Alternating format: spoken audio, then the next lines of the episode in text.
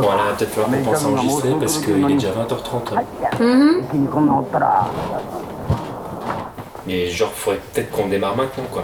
Ah, mais attends là, il est en train de se passer ça. Ah, puis j'ai pas fini de prendre mes notes. Ouais. Bon, là, je te préviens, je démarre, j'installe et après, je commence à enregistrer, hein, que ce soit là ou pas. Ouais, j'ai. Quoi? Attends, je... bah, mais j'arrive.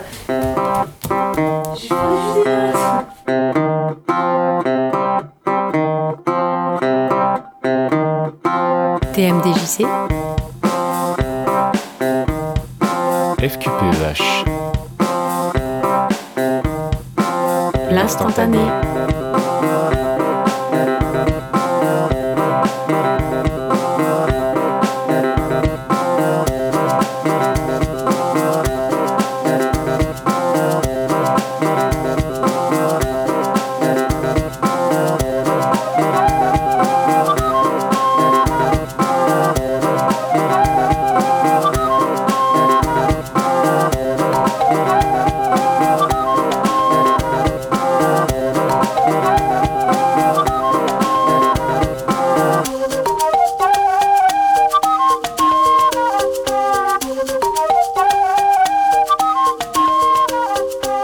Bienvenue à vous, voyageurs de la toile, auditeurs de passage ou curieux. C'est avec grand plaisir que nous souhaitons partager nos pensées du moment. Prendre un instantané avec vous Il nous a semblé opportun de parler aujourd'hui d'un réalisateur passionnant. et qui illustre bien une certaine sensibilité. Ce réalisateur, c'est Isao Takahata. Né en 1935 à Ise, il étudie la littérature française à l'université de Tokyo.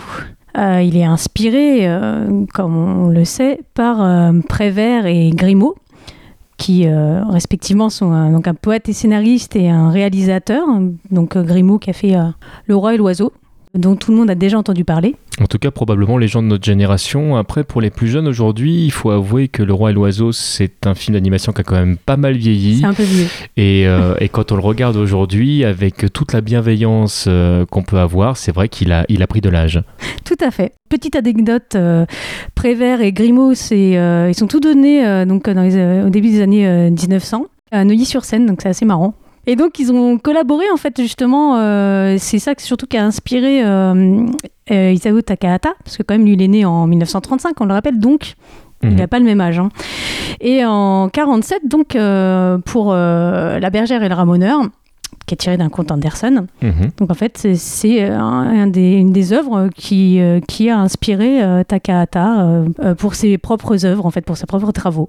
À savoir, deux petites choses, c'est que euh, pour un petit peu situer qui sont euh, Prévert et, euh, et Grimaud, et ce qui a vraiment euh, intéressé euh, Takahata dans, leurs œuvres, il y a deux courants euh, principaux. Le réalisme poétique, c'est un courant en fait euh, cinématographique dans les années euh, surtout 30-40 qui situerait euh, entre la romance et le drame en fait et qui met en avant on va dire des enjeux de, de- de société euh, avec des personnages et, euh, et un environnement euh, populaire donc tout ce qui est ou- ouvrier puis comme c'est pendant la guerre donc parler des, des soldats aussi et ce qui est important c'est que c'est la forme qui est mise au service du dialogue qui est vraiment l'expression en fait orale, parlée, qui est mise en avant, en fait, qui est centrale. Mhm. Il y a un deuxième courant qu'on connaît un peu plus, qui est le surréalisme, qui est un mouvement euh, du début euh, des pareil 1900 jusqu'à euh, euh, 1950 à peu près, et qui là est plutôt une, forme d'expression, disons libérée de toute forme de raison, qui fait appel au rêve, à l'inconscient. Donc c'est à peu près les deux courants principaux qui marquent, enfin en tout cas selon moi, Prévert et Grimaud, et dont Takahata va s'inspirer. Isao s'est inspiré surtout de la partie conte en général, euh, on peut voir, euh, on aura l'occasion d'y revenir euh, sur, sur sa filmographie, qu'il s'est souvent inspiré d'histoires populaires ou de contes qui étaient connus, pas forcément de notre culture à nous, mais effectivement, dans, ce courant-là, on va pouvoir euh, constater qu'il a une, manière euh, d'aborder euh, les histoires en mettant en avant le fait que la vie n'est pas que gaieté, mais la vie n'est pas que tristesse non plus. Le drame fait partie de la vie, mais les, moments de joie sont des moments essentiels. Et il n'y a, pas, a pas ce côté magique et sauveur, entre guillemets, que qu'on peut voir plutôt chez euh, Miyazaki. Et on peut peut-être expliquer pourquoi, du coup, on a fait ce choix, nous, de, parler de Takahata aujourd'hui, avant de, rentrer dans, le centre du sujet. Alors, très honnêtement, euh, en fait, je voulais pas forcément comparer justement euh, Takahata et Miyazaki, parce qu'on le fait, je trouve, trop souvent. Si moi j'ai eu envie de parler de Takahata, c'est parce qu'il m'a touché sur des choses et personnelles et aussi, je trouve, simplement sur un talent qui lui est particulier mais qui va être développé dans mhm. la suite. Et du coup, euh, ce serait difficile pour moi de dire tout de suite, comme ça, maintenant, ce qui, le pourquoi. Euh, je voudrais parler de Takahata, mais euh, on va y venir. Si jamais je me suis permis cette comparaison avec Miyazaki, c'est que en fait, qui est Takahata? Aujourd'hui en France On en parle tout doucement un petit peu parce que euh, la princesse Kaguya est sortie sur les écrans il y a peu. Euh, on a déjà parlé du tombeau des Lucioles en France parce que Arte, parce que euh, cinéma, mais c'est pas hum, hormis ces, deux films. les studios de Ghibli pour les Français, en fait, c'est Miyazaki et si je ne peux que louer le talent de Miyazaki, je trouve dommage qu'il éclipse euh, continuellement à Takahata. Et voilà pourquoi moi je souhaitais qu'on parle de Takahata. En 1959, euh, il entre dans euh, une, boîte d'animation qui s'appelle Toei Animation. Alors ce qu'il faut savoir, parce que c'est pas forcément évident comme ça, c'est que Isao Takahata, c'est pas quelqu'un qui dessine, c'est quelqu'un qui réalise. Et ça permet, entre autres, de faire certaines expérimentations et de tester différents styles graphiques. Donc euh, rapidement encore en 68, il réalise son premier long métrage, Horus, Prince du Soleil. À savoir qu'il va y avoir donc des grands décalages de sortie en France, puisque là on parle d'un film de 68 qui va sortir en 2004 seulement en France, mhm. au cinéma. Hein. Donc euh, c'est pour la petite histoire, c'est un film qui est, qui est resté trois ans en production, ce qui était assez long par rapport au travail qu'il qui avait à faire. Donc en fait il aurait dû sortir plus tôt parce qu'il y a eu des conflits entre l'équipe. Il y avait déjà Miyazaki euh, avec, euh, avec lui sur ce, sur ce, boulot-là. Et en fait, les, créateurs euh, avaient envie de, faire un film un peu différent et qui s'adressait pas forcément exclusivement aux enfants. Mais Toei Animation n'était pas de cet avis-là. Et bon, voilà, ils ont essayé de négocier, de, de, de, trouver des moyens d'arriver à leur fin. Donc, euh, ils n'y sont pas vraiment parvenus. Donc, finalement, ça a donné ce que ça a donné. Horus, moi, c'est un film que j'ai pas spécialement apprécié, qui est assez vieux. C'est assez simple comme histoire. Hein. Euh, on peut euh, vite fait en parler c'est euh, euh, dans un village, enfin des gens qui sont attaqués par des méchants euh, et en gros le, le, petit arrive et enfin un gamin arrive et, et en fait il, il fait des actes héroïques. En gros, je résume très très rapidement, c'est euh, c'est ça le film. C'est un peu une constante, euh, surtout à cette époque-là au Japon. Euh, le dessin animé, quoi qu'on en dise, était quand même destiné à un jeune public parce que souvent en France, on a, on a exprimé il y a quelques années que dessin animé était égal enfant, que les Japonais avaient énormément d'avance sur nous à ce propos.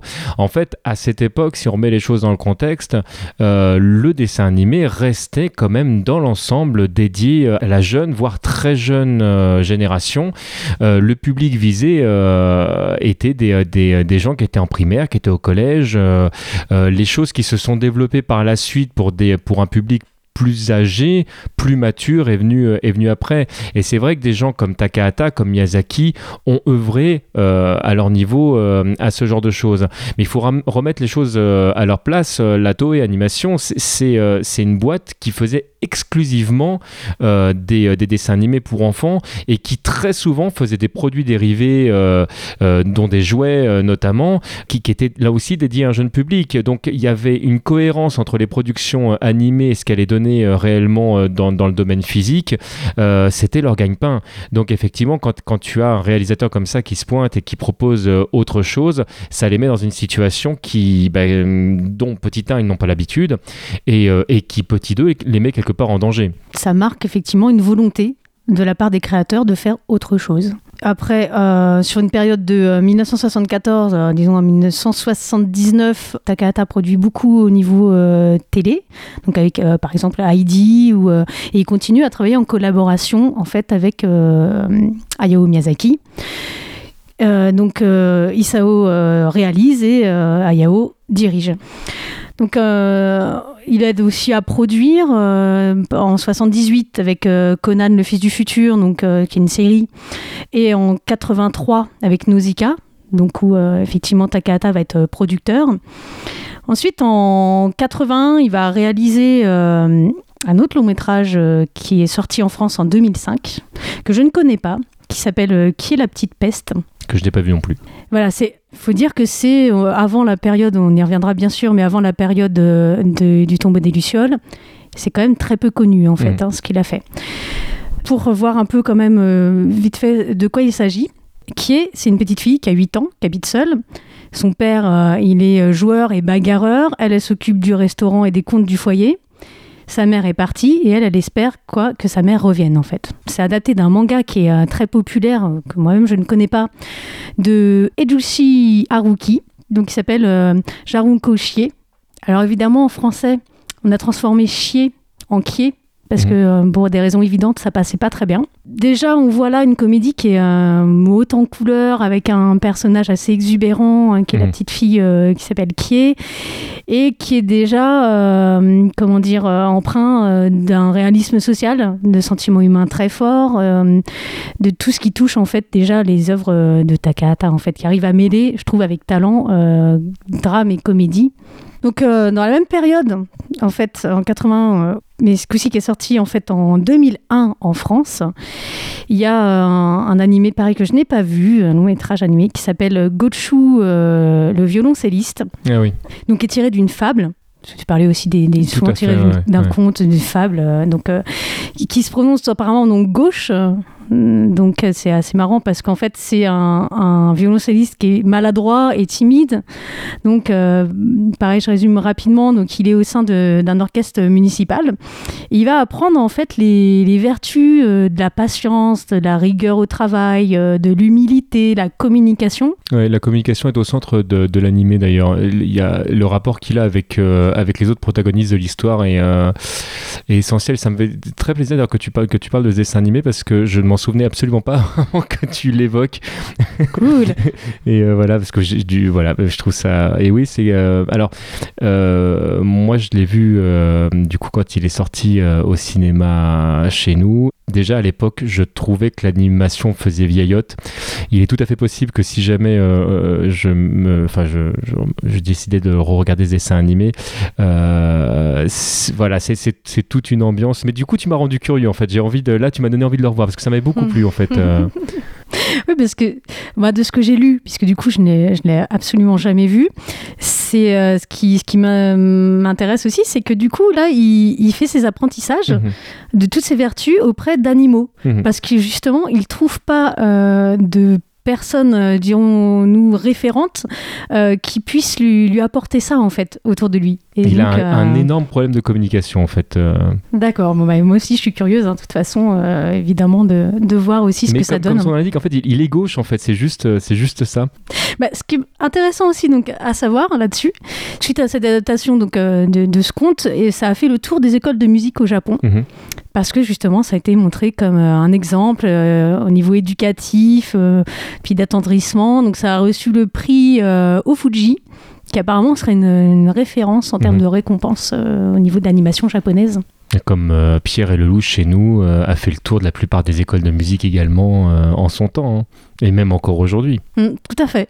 Donc, bah, n'empêche qu'après toutes ces années de collaboration euh, avec euh, Miyazaki, bah, il paraît logique qu'en euh, 1985, euh, bah, Hayao Miyazaki euh, invite Takahata à créer avec lui les studios. Alors moi je dis Ghibli, toi tu dis Ghibli. ouais. On avait écouté en japonais, ça fait du Ghibli, Ghibli. ouais. Ghibli.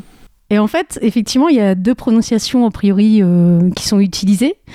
Parce que euh, le nom est tiré du nom d'un avion de reconnaissance italien. Mhm. Donc, euh, ceci dit, pour ceux qui ont vu Le vent se lève euh, de Miyazaki, ça peut paraître évident donc qu'il y ait ce lien avec l'aviation italienne. Porco Rosso. Ou Porco Rosso, c'était moins évident que ce soit de italien, si ou... Bah, il s'appelle Porco Rosso quand oui, même. d'accord, il s'appelle Porco Rosso déjà. D'accord. donc voilà, donc en tout cas, moi je dirais Ghibli, ou je vais essayer de dire Ghibli. Ah bah comme tu veux. Moi je dirais Ghib- Ghibli en tout cas. J'ai pris voilà. l'habitude de, de dire Ghibli, c'est pour ça. Ju- Juste préciser que le- ce qui a motivé quand même la création euh, des studios Ghibli, justement, c'est ce, besoin de liberté euh, qu'ils n'avaient absolument pas euh, avec les autres studios. Et, euh, et tous deux avaient cette volonté de, de pouvoir euh, euh, exprimer euh, leur talent, leur art, j'ai envie de dire, euh, dans des conditions euh, qui leur permettraient décemment de le faire, que ce soit des, des conditions euh, de... Une totale carte blanche en termes de création et des conditions euh, financières qui leur permettraient justement de ne pas se retrouver bloqués euh, face à tel ou tel projet. Ce qui n'a pas toujours été évident au départ pour eux de le faire. Mais non, d'ailleurs, c'est pour ça que Takahata a dû à des moments euh, être coproducteur ou producteur de certaines œuvres déjà Mhm. euh, dans le passé. Et effectivement, c'était euh, l'idée parfaite de s'associer et de vraiment créer un nouveau studio pour pouvoir être libre, comme tu le dis. Takahata, dans cette période, réalise, va réaliser donc pas mal de films, enfin pas mal de longs métrages. Ce que je ne savais pas, c'est qu'en 1987, euh, il avait réalisé un documentaire qui s'appelle euh, L'histoire du canal de Yanagawa. Mhm. 1988, il va faire le fameux Tombeau des Lucioles, qui est sorti en France, euh, pour savoir, euh, en 1996. Mhm. Donc en 1991, il va faire Homoïdé Poro Poro, qui est plus connu en France sous le nom de Souvenir goutte à goutte, et qui sortira euh, ici en 2007. En 1994, Pompoko, Ouais. guerre des, des, des Tanuki, qui sort en France en 2006. Et en 1999, il va sortir Mes voisins les Yamada, qui sort en France en 2001. Et puis, bah, tout récemment, donc euh, en 2012, euh, le conte de la princesse Kaguya, qui est sorti ici en 2014.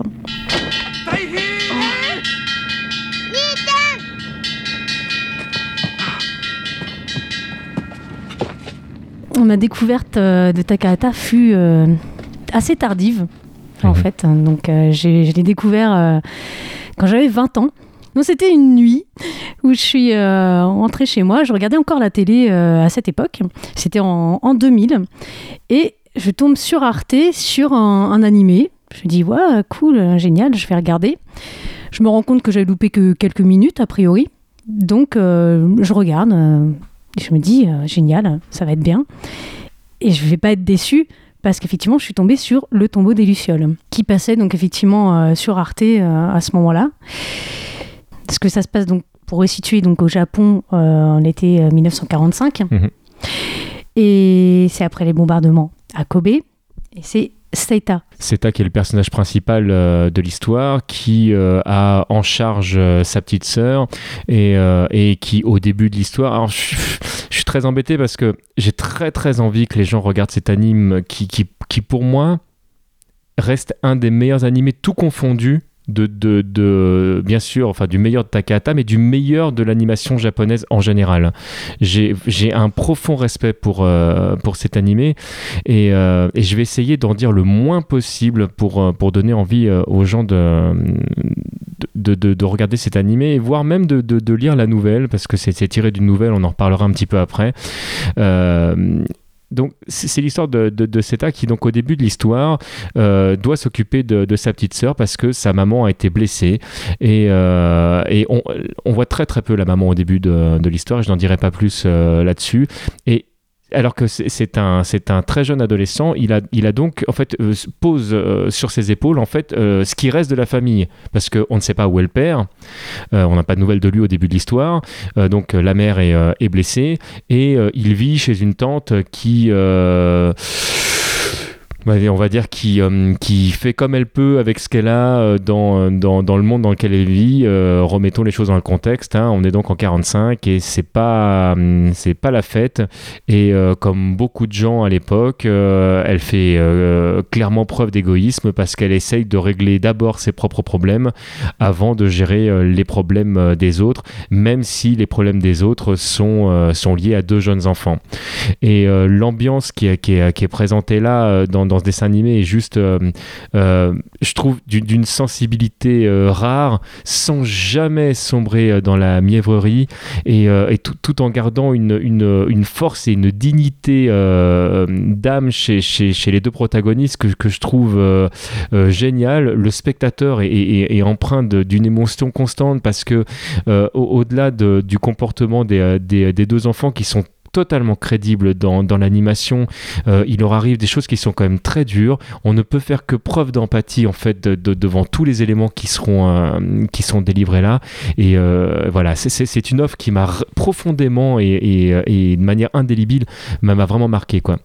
En fait, on peut rappeler, tu, tu, disais, donc, c'était un adolescent tout jeune, donc il a 14 ans, mhm. et que sa petite sœur qui s'appelle Setsuko, elle a 5 ans, je crois. Elle a 4 ans. 4 ans, ouais. Donc effectivement, euh, voilà, ils sont tout jeunes. Est-ce qu'on peut dire que, euh, en fait, à un moment donné, justement parce que euh, sa tante, bah voilà, accepte pas vraiment, enfin, c'est pas qu'elle accepte pas. Enfin, est-ce qu'on peut dire que du coup, au bout d'un moment, en fait, simplement, il a envie de, partir parce qu'il sent qu'ils ne sont pas acceptés? Oui, je pense qu'on peut le dire.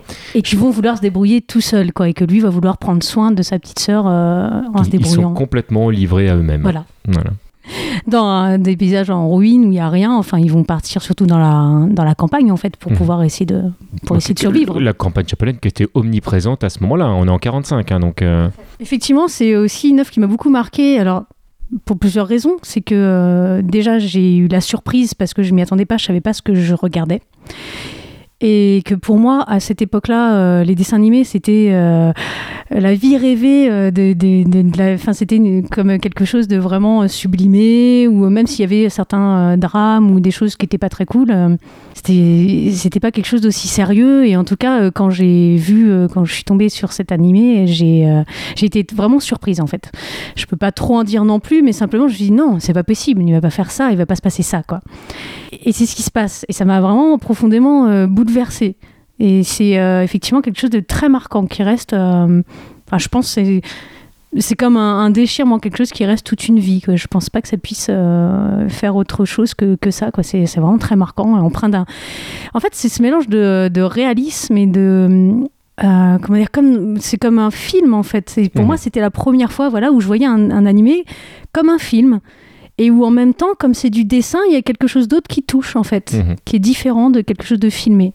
J'ai eu la chance de découvrir moi, cette œuvre en 96 du coup, et je dois beaucoup à Régine et Nicolas des, euh, de la librairie Tonkam euh, de l'époque, qui, euh, qui avaient bien compris mes goûts et qui régulièrement me faisaient des, des, propositions dans les nouveautés qui arrivaient en disant tiens ça ça devrait te plaire etc. Et, c'est eux vraiment qui m'ont initié aux, aux, animations de du studio Ghibli et, euh, et moi je sortais d'un Totoro quand, euh, quand ils m'ont dit euh, Totoro t'as plu? Bah tiens essaye le tombeau des lucioles. Et dans ma tête en fait je me dis ok c'est un truc de toute façon c'est la, la, même équipe. Moi les réalisateurs ne voulaient pas dire grand chose pour moi à l'époque. Donc je me dis c'est la même équipe ça va être grosso modo les mêmes types de dessins le monde fantastique de Totoro ça va être cool etc et donc on démarre au début du film avec une phrase que je répéterai pas ici parce que je pense que ça se découvre euh, euh, vraiment. Et blam ça fout une ambiance de tu fais ok bon donc c'est pas tout à fait Totoro. Et moi une fois une fois le, le, film fini mais enfin c'est en fait si je devais comparer euh, ce film là avec un autre film qui n'a vraiment rien à voir et là je parle d'un film live je pense à American History X où quand tu sors du film t'as qu'une chose, enfin t'as qu'une envie en fait, c'est de serrer dans, ta dans tes bras ton voisin en fait et, de dire putain mais mais plus jamais la guerre quoi. C'est euh, ok tant pis si on se comprend pas bien, on va essayer de faire des efforts tous les uns les autres, mais je, et, vraiment je trouve que c'est un dessin animé qu'il qui faudrait que tout le monde voit au moins une fois dans sa vie. Vraiment je le crois. Et si, euh, si en plus euh, vous avez la curiosité, euh, lisez, lisez cette nouvelle qui est, qui est juste géniale. Oui, qui s'appelle La tombe des Lucioles, qui date de euh, 1967, euh, de Akiyuki Nozaka. Donc je l'ai lu, parce que j'avais la version collector. Donc, de Kazé. voilà, où il y a le petit livre dedans.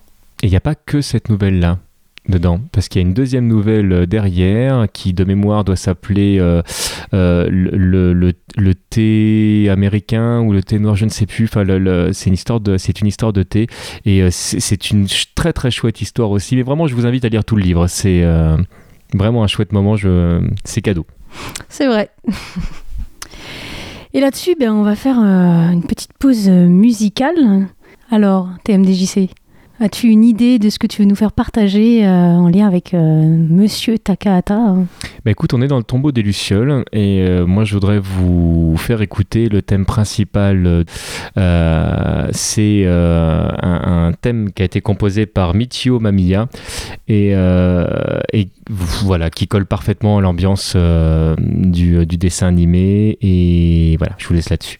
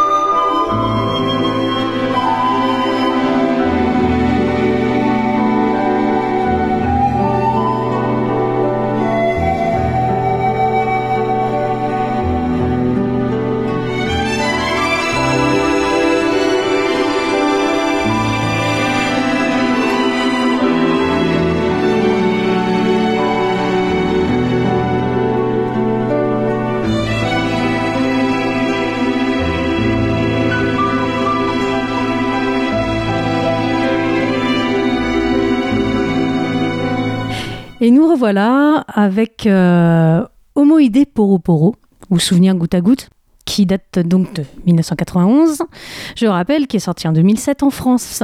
Euh, J'ai eu l'occasion et la chance de euh, rencontrer euh, euh, Isao Takahata Mhm. lors d'une séance au Royal Utopia de Pontoise, que je remercie grandement d'ailleurs pour cette occasion merveilleuse. Donc on a euh, Taeko, qui est une femme d'une trentaine d'années, qui rêvait, euh, pour résumer, disons, d'être euh, artiste, actrice, Mhm. et qui euh, se retrouve en fait dans sa vie de trentenaire, bah, plutôt euh, dans- travailler dans un bureau étouffé par, euh, par la vie citadine, assez dé- déshumanisée, euh, et qui va retrouver en fait sa belle famille à l'occasion d'un séjour à la campagne, et qui va en profiter pour faire le point sur sa vie. Euh, on voit euh, ses souvenirs d'enfance, d'ailleurs, sous forme de, de flashback. Donc, ça va être souvent un aller-retour avec le présent et le passé. Qui d'ailleurs, euh, ces flashbacks ont, d'ailleurs des, graphismes euh, assez particuliers, pastels, un peu flous, donc très très beau. Très marqué en fait la différence en fait entre les entre les souvenirs et la, réalité est particulièrement marquée c'est un enfin ça fait partie du trait de l'animation que je trouve génial la manière dont dont graphiquement en fait est présentée l'histoire, tu sais tout de suite où tu te situes et, euh, et quand tu le découvres, euh, il y a quelque chose de, de presque de magique en fait. euh, les- je trouve c'est j'ai j'ai vraiment beaucoup aimé moi. Et je trouve ça vraiment très évocateur d'une certaine nostalgie Oui. qui, qui arrive à, à transparaître de par ce pastel et ce, ce flou un peu de, de l'image. Euh, donc ces, euh, ces souvenirs euh, lui rappellent en fait, de par les liens qu'elle fait aussi avec le présent, le plaisir, je dirais, d'une vie simple, de retrouver des activités euh, champêtres, euh, le travail dans les champs, soirée au clair de lune, euh, repas accompagnés de discussions, etc. Thématique, là encore, très forte, liée au studio Ghibli en général. hein. C'est vraiment des, des thèmes qu'on retrouve très très souvent. hein.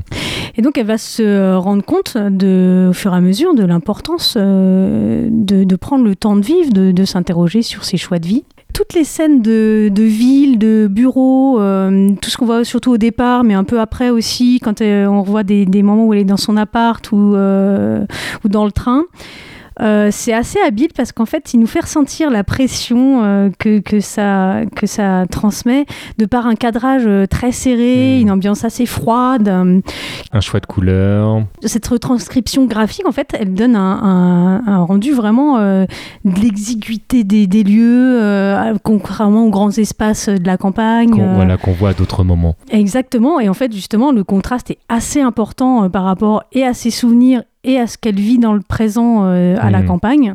Elle se souvient de, de ses amis d'enfance, des moments en famille. Ce qui est intelligent, c'est euh, qu'au-delà de cette fuite dans le passé, parce que quelque part, c'est quand même une fuite par rapport à ce qu'elle vit dans le présent, sans trop en dire, elle va devoir faire cer- certains choix pour son avenir, en fait, pour, euh, voilà, pour elle-même. Et, euh, et elle va beaucoup s'interroger. Qui, qui- qui euh, vont même, qui peuvent complètement transformer son, sa vie. entre eux, en tout cas, la vie euh, citadine avec son boulot, etc., et euh, la vie à la campagne et peut-être d'autres choses. Retrouver là, certains quoi. liens avec sa famille. euh, Exactement. Et un rapport à la terre, un rapport. euh, Alors effectivement, tu disais que c'est un thème qu'on retrouve assez souvent dans les œuvres de Takahata. J'ai même dit les studios Ghibli en général parce que c'est vraiment, dans quel que soit le, le- le réalisateur, c'est vraiment des, des thèmes qui sont omniprésents, euh, euh, que ce soit le, le- le rapport à l'autre, que ce soit le rapport à la nature, que ce soit le, les réflexes de l'homme à vouloir prendre toute la place sans, sans penser aux autres, c'est vraiment omniprésent. C'est qu'au-delà d'une sorte de vie rêvée, euh, de souvenirs d'enfance euh, sublimés, euh, de, la vie aussi donc plus légère et, et plus en, partage et en communication avec les autres de la campagne, c'est qu'il y a vraiment une, quelque chose de concret qu'elle va découvrir au-delà de tout ça. Quelque chose qui peut peut-être la séduire aussi, qui est euh, justement cette vie agricole, euh, certaines traditions aussi qui sont euh, pratiquées et qui sont plus trop pratiquées euh, dans les villes. Oui, un retour et un lien avec sa propre culture, en fait, ses origines. Et que finalement, au mieux de la fuite de départ, qui était plutôt une fuite dans ses souvenirs heureux et, de son enfance, en fait, vont l'amener vers quelque chose de beaucoup plus constructif. Beaucoup plus concret aussi, j'ai envie de dire. Effectivement, avec son regard aujourd'hui d'adulte et, pas comme tu l'exprimais juste avant, euh, d'être, euh, de rester dans, dans, ce doux rêve euh, qu'elle pouvait avoir. C'est une histoire qui m'a particulièrement touchée parce que, de par mon propre vécu et de par ce même sujet qui était une sorte de dilemme entre ville et campagne, quelque chose qui reste encore un questionnement important pour moi aujourd'hui. Et ça me rappelle bien évidemment aussi ma propre enfance où j'étais en région parisienne et tous les étés, en fait, j'allais euh, dans ma famille, dans le sud, dans les Pyrénées, où c'était un moment euh, de, vie, euh, je dirais presque sauvage, de liberté, de d'expérience. En plus, j'étais dans l'âge où il y a une dizaine d'années où on fait des découvertes, tout- toutes les grandes découvertes, que ce soit amoureuses ou autres, et c'était vraiment quelque chose qui m'a touchée donc particulièrement. Et je trouve que euh, ici, en fait, il nous propose quelque chose qui est vraiment, euh, encore une fois, très réaliste qui est magnifié parce qu'il y a une lumière extraordinaire euh, dans, dans tout le... Il n'y a pas que les souvenirs hein, qui sont euh, de Mhm. traités de manière graphique, d'une fait. manière euh, vraiment magnifique. Il y a aussi toute la lumière, toutes les, tous les décors qui sont vraiment, vraiment très, très fins, très, très beaux. Mais je comprends ce que tu veux exprimer parce que j'ai, moi-même eu la chance de, de vivre ce, ce type d'expérience de petit parigot pendant l'année et pendant mes vacances.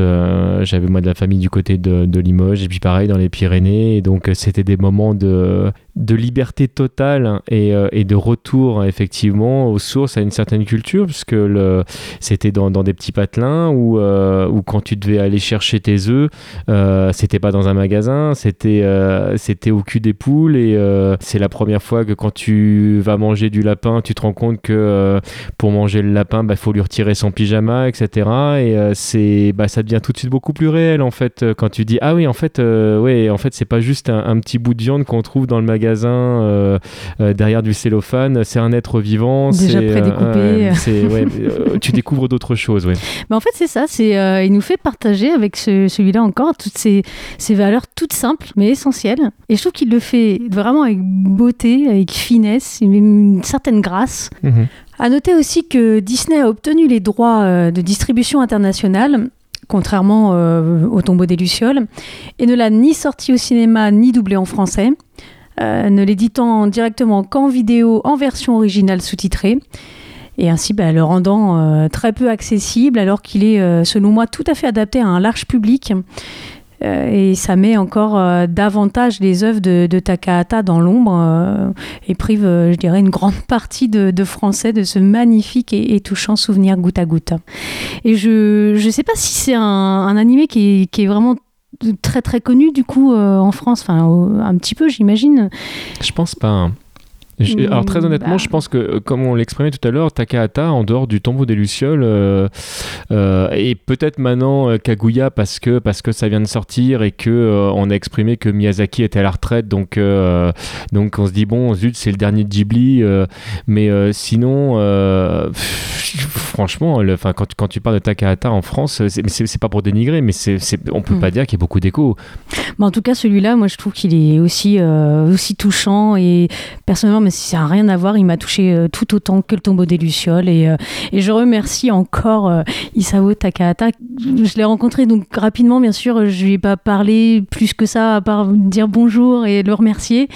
Et c'est juste un personnage plein de tranquillité et vraiment serein. C'est un personnage qui, où on ressent ce qui se traduit et ce qui met en image dans, dans ses œuvres, en tout cas, quand Puis on le qui a, fait, rencontre. euh, qui a fait le voyage quand même jusqu'en France. Et euh, les Japonais qui font le voyage jusqu'en France sont quand même pas si nombreux que ça. Hein. Mais il aime beaucoup la France. Mmh. Donc en 1994, il y a Pumpoko, Ah, oui. euh, qui est sorti en France en 2006. Ouais, alors moi je l'ai découvert largement avant 2006, merci Internet. Je t'avoue que celui-là je l'ai pas vu au cinéma. Malheureusement, il n'était diffusé qu'en français, que moi j'ai eu la chance de le découvrir en japonais, et je suis un fanat de la VO. Voilà, voilà encore une œuvre atypique, euh, parce qu'on on, suit une bande de, tanuki. Les tanuki, c'est des sortes de ratons laveurs. Il faut savoir que dans le folklore japonais, euh, il y a certaines races de ratons laveurs et certaines races de renards en fait qui ont cette capacité à se transformer. C'est un truc que certains d'entre vous connaissent peut-être déjà, puisque c'est des trucs qu'on retrouve dans certains mangas, dans certains animés, parce que c'est comme c'est euh, c'est dans, dans, dans, le folklore, dans la, dans la culture japonaise, c'est un truc un petit peu comme la queue de singe de Sangoku, qui a été utilisée dans je ne sais pas combien de centaines de milliers d'histoires de, différentes. Euh, bah voilà, tu les retrouves très régulièrement. Euh, par exemple, si vous jouez à Super Mario Bros, dans, dans Super Mario Bros, vous allez vous retrouver à vous déguiser justement Tanuki, entre autres, voilà, avec la possibilité de vous transformer. Et bien donc, c'est l'histoire des, des, Tanuki qui sont en train de se faire chasser au fur et à mesure par les êtres humains, parce que les êtres humains continuent leur expansion. Euh, euh, dès qu'il y a une montagne de libre, eh ben, ils vont virer tous les arbres qui sont dessus pour poser leur propre maison, etc. Il y a de plus en plus de gens, il faut les loger. Et, euh, puis, bah, ce ne sont que des animaux, donc bah, comme de toute façon la, Terre appartient aux hommes, ils dégagent. Sauf que là, ces animaux-là sont une race d'animaux intelligents, donc capables de, se transformer en, en, ce qu'ils veulent.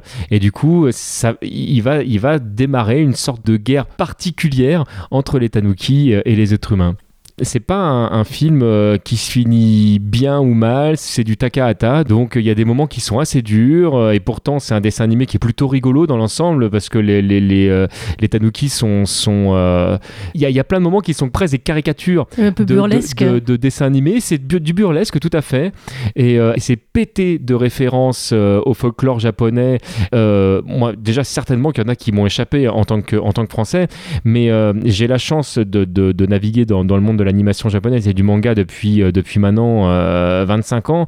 Donc le- c'est vrai que j'ai quelques références. Il y, a- des moments, ces clins d'œil-là, qui ne sont pas là pour faire du fan service, mais vraiment qui sont des références, euh, ne ne peuvent que, que t'aider à mieux comprendre l'histoire et, euh, et, et à te faire sourire parce qu'il y a des moments qui sont vraiment très très drôles. Alors c'est pareil, j'irai pas plus loin sur ce dessin animé là parce que vraiment c'est un dessin animé qui se découvre. C'est encore un dessin animé qui, euh, qui m'a vraiment touché pour d'autres raisons.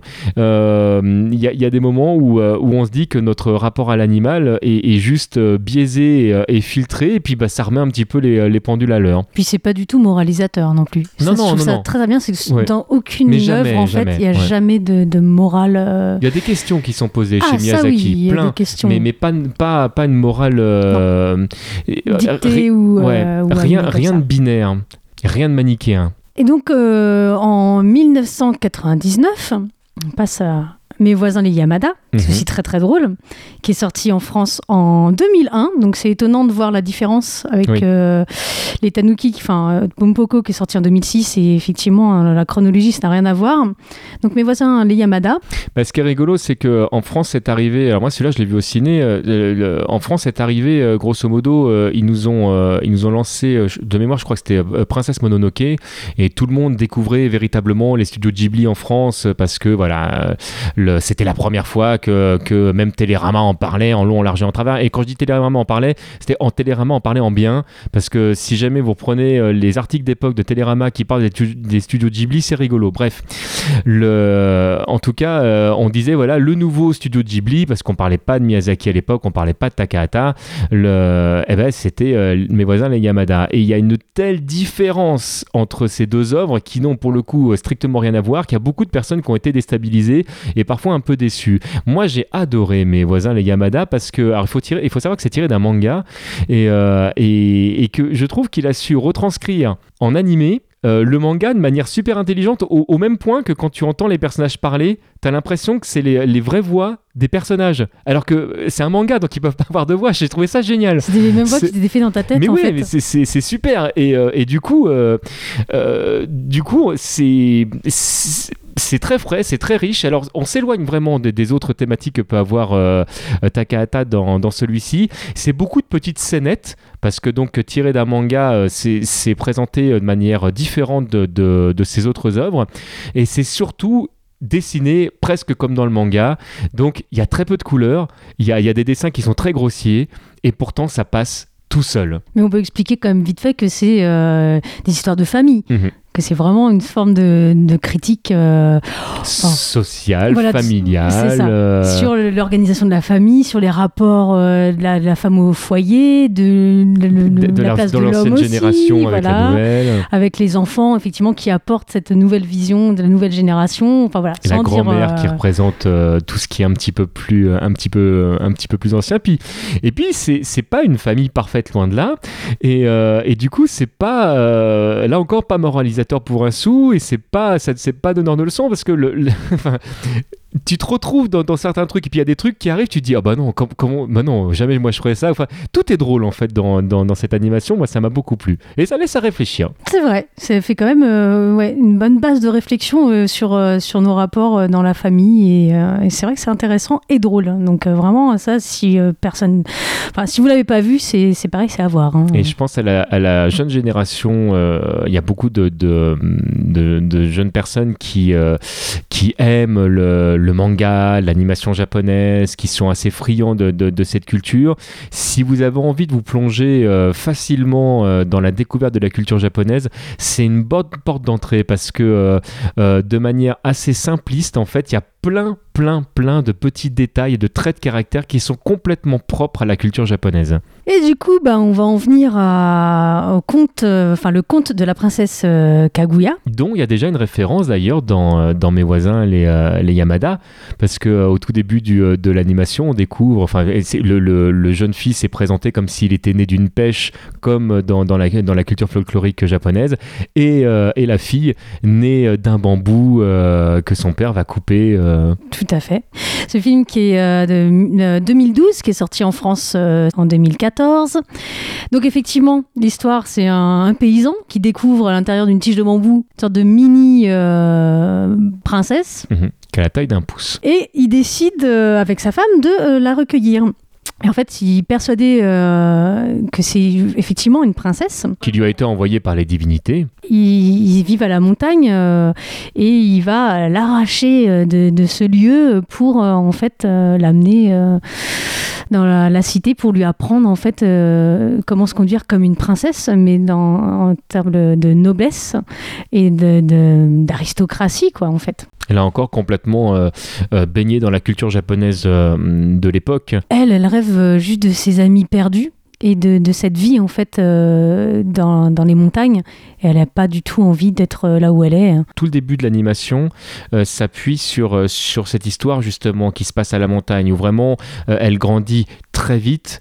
Euh, D'ailleurs, ses amis l'appellent pouce de bambou parce que parce qu'elle grandit vraiment à vue d'œil Euh, et, euh, et, et on la voit grandir dans la joie, dans, dans la tendresse, dans quelque chose de, de, de coucounant en fait de la part des, des, autres protagonistes de l'histoire, alors qu'elle arrête pas de faire ses propres expériences et qu'elle elle a pas peur du coup de partir à l'aventure et, et c'est riche là aussi en émotions avant qu'elle soit effectivement arrachée à cette partie-là. Ah oui, non, mais elle n'a pas peur du tout. Au contraire, d'ailleurs, au début, elle est, euh, elle est vraiment triste et puis elle découvre le palais où elle est et euh, où on l'a installée. Et là, elle est super. euh, Enfin, elle est exaltée, c'est merveilleux, elle est très contente.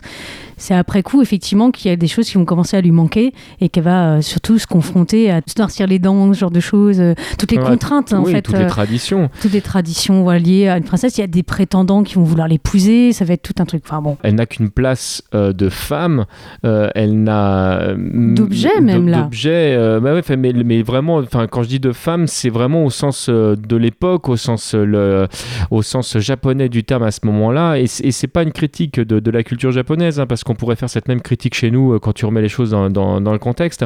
Mais, euh, mais euh, oui, je trouve ça super que, Takahata n'ait pas du tout évincé cette partie-là. Tu parlais tout à l'heure de, se noircir les dents.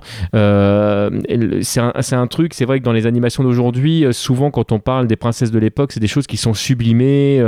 elles ont, elles, ont le- leurs sourcils qui, sont finement dessinés avec des dents bien blanches, tout, etc. Non, à l'époque, c'était pas ça. Et c'est chouette de, de- de- de le rappeler. Du coup, euh, pour toutes les personnes qui, qui ne connaissent pas cette partie-là, là encore, je trouve ça, c'est une porte d'entrée euh, fabuleuse en fait sur cette histoire. Takahata, il nous montre le côté réaliste en fait euh, des choses.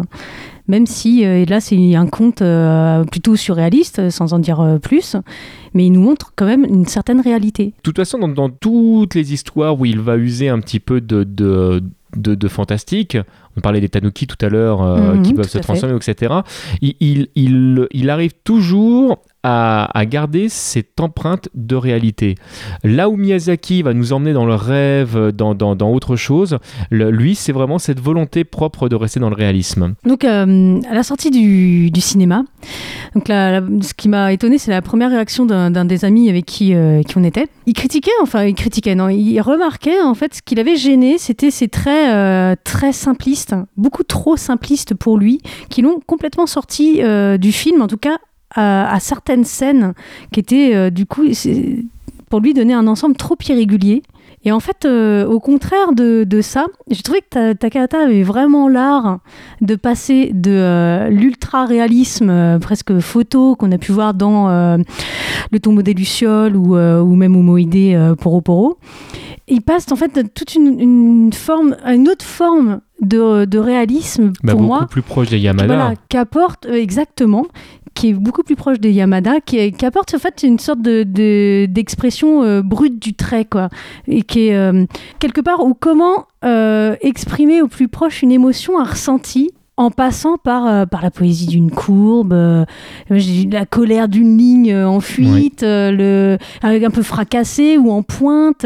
C'est vraiment ça, parce qu'à un moment donné, elle doit courir très vite et c'est presque un gribouillis qui est en train de courir. Oui, c'est ça. C'est juste, c'est magnifique. Mais on parlait des Yamada juste avant, mais je, je trouve qu'il y a, bah, au tout début des films des Yamada, donc il y a, il y a, cette, cette, ce- cette entrée sur justement une, une forêt de bambou avec des, des, des traits qui sont très importants. C'est vraiment le graphisme qu'on retrouve dans Kaguya. Quelque part, ce que je ressens, c'est que ça agit simplement sur d'autres zones euh, du cerveau qui font appel à d'autres sensations que euh, tout ce qui est représentation qu'on nous offre lorsqu'on on est dans le langage qui passe par l'écriture ou les mots et qui sont traités euh, encore ailleurs. Quoi. De Et manière plus instinctive, moins réfléchie. c'est ça, et, et au Mm. final, ça nous permet d'appréhender en fait des, les éléments que, que traverse le personnage euh, d'une manière différente que si c'était passé par, par d'autres façons de, de le montrer. Et ça fait écho, je trouve, euh, à d'autres parties de, de nous, quoi, Mhm. en fait. Encore une fois, Takahata, euh, là-dessus, il a su me toucher euh, là où je m'y attendais pas. Et euh, il m'a fait m'interroger, même sans donc parler plus des détails du film. Il m'a fait vraiment m'interroger presque sur des questions philosophiques sur notre passage sur cette planète, sur les éventuelles raisons ou sens de ce qu'on est en mesure d'accomplir ici, du pourquoi. Enfin, moi, c'est vraiment comme ça que, que ça m'a interrogé. Et même au-delà sur la question de, de la réincarnation et de d'attachement affectif, des, des liens qui se, qui se euh, entre humains, de, de, de, de l'intérêt euh, tout relatif, je dirais, de, nos actions, du conditionnement social et culturel euh, Mhm. auquel on est soumis aussi, et, et encore une fois aussi à notre rapport à la nature et aux choses simples de la vie. Donc euh, c'est pour moi, il montre ce film euh, quelque chose de, de, euh, de, de précieux vraiment et, et qui m'a qui m'a particulièrement touchée. voilà pour plein de raisons et personnelles et autres que je vais pas plus développer ici, mais mais voilà, savoir que ça m'a particulièrement touchée. Mhm. Ce que je peux remarquer de, de l'ensemble des œuvres de Takahata, c'est que ces sujets de prédilection, en fait, euh, souvent tournent autour de, de l'enfance, euh, des enfants qui sont livrés à eux-mêmes. J'ai pu euh, voir cette, ces, choses qu'on peut retrouver dans certaines œuvres, même ceux que j'ai pas vus, j'ai lu un peu. Il y a quand même comment dire, où ils apprennent à faire différentes expériences de par eux-mêmes ou, ou avec des animaux comme dans Gochu ou, ou en dehors en tout cas d'un cer- de certains modèles adultes. Si je devais nuancer, en fait, euh, je, je pense. Alors, je vais pas parler pour Takahata, qui malheureusement ne pourra pas venir aujourd'hui pour, pour des raisons tout- toutes bêtes. En fait, son Oh, avion a pris du retard. Le- mais, euh, mais je dirais que pour lui, en fait, on est tous en chemin et, euh, que quelque part, on est tous des enfants. Dans, le sens où, euh, où, de ce chemin, en fait, on est en, perpétuelle découverte. Et si des fois, il met en lumière euh, cette enfance, effectivement, livrée à eux-mêmes, c'est peut-être parce que c'est plus facile à comprendre, mais quelque part, on est tous euh, livrés à nous-mêmes. Et, euh, et c'est qu'est-ce qu'on fait de ça? Est-ce que, euh, comme dans certaines de ces animations, c'est des choses qui, qui vont nous empêcher d'avancer et, et un cercle vicieux va se, va se générer? Ou comme dans d'autres mises, mises en avant, ça va être plus, bah non, on va se solidariser les uns les autres, on va en faire quelque chose de, de beau, on va essayer de se, se comprendre. Et, et voilà, il y a ces je, je pense- que euh, je pense que le choix de l'enfance est plus un choix scénaristique, euh, un, un ch- un chemin en fait de d'explication euh, que plus euh, un- une fin en soi. Quand je parlais du thème de l'enfance, en fait, c'est effectivement c'est comme une, une vue de l'esprit, c'est-à-dire c'est pas forcément euh, l'enfant euh, proprement parlé en plein développement. C'est de toute façon, on est tous en développement d'eux. Mhm. Ce que je voyais par rapport à ça, c'était que souvent, en tout cas, que ce soit euh, voilà adulte, enfant, euh, qui, qui subissent ou, ou des guerres ou, ou les, les déboires, on va dire, de, de, de- des personnes censées quand même, je trouve, leur montrer à un moment donné un peu la voie et que finalement, c'est pas toujours ce qui se passe. Dans la vie, c'est pas toujours ce qui se passe. On a autour de nous euh, des gens sur qui on peut compter ou pas. Et, euh, et en fait, c'est faire quand même notre propre chemin. Mhm. Et je trouve que ça, il s'est, euh, il s'est bien l'amener et qui montre dans ses œuvres qu'on a ce besoin de grandir physiquement comme spirituellement justement. Et que effectivement, on peut le trouver auprès euh, de ce que j'appelle la, la- la terre-mère ou euh, la terre rassurante et accueillante quand il parle de la campagne Mhm. ou des habitants euh, chaleureux ou même les animaux. C'est pareil, on est tous des animaux. Du coup, c'est la même chose qui sont empli de sagesse, d'ingéniosité qu'on va, qu'on va rencontrer donc sur nos- quand on voyage, quand on va aussi à l'aventure Mhm. Et qui, euh, qui nous apprennent euh, l'humilité et, qui, nous apprennent à, qui nous apprennent à apprécier la vie. Je trouve c'est vraiment ça qui, euh, qui ressort pour moi, en tout cas dans, dans ce que fait Takahata.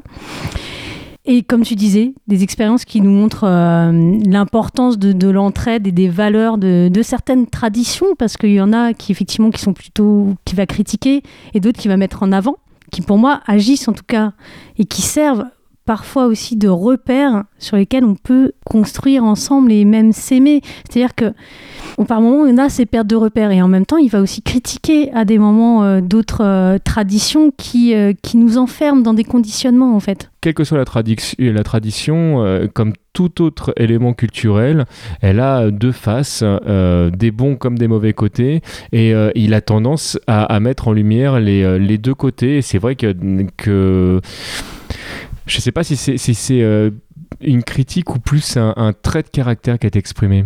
En fait, il a une vision très juste, quoi. Je le trouve assez juste. En tout cas, il, me- il me touche moins. Alors, du coup, je le trouve juste. Maintenant, maintenant c'est aussi parce que je suis d'accord avec lui. Donc, peut-être que d'autres ne, ne Non, seront mais- pas notre avis. Mais Quand on voit effectivement euh, toutes les facettes de quelque chose, c'est souvent que c'est quand même une vision assez juste, hein.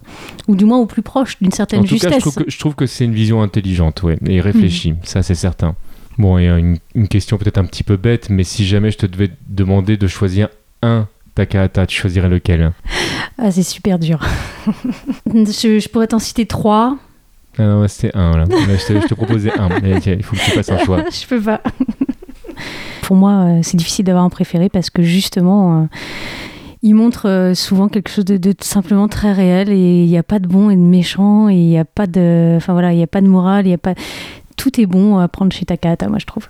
En attendant, Ici et maintenant, nous, vous donnons la route.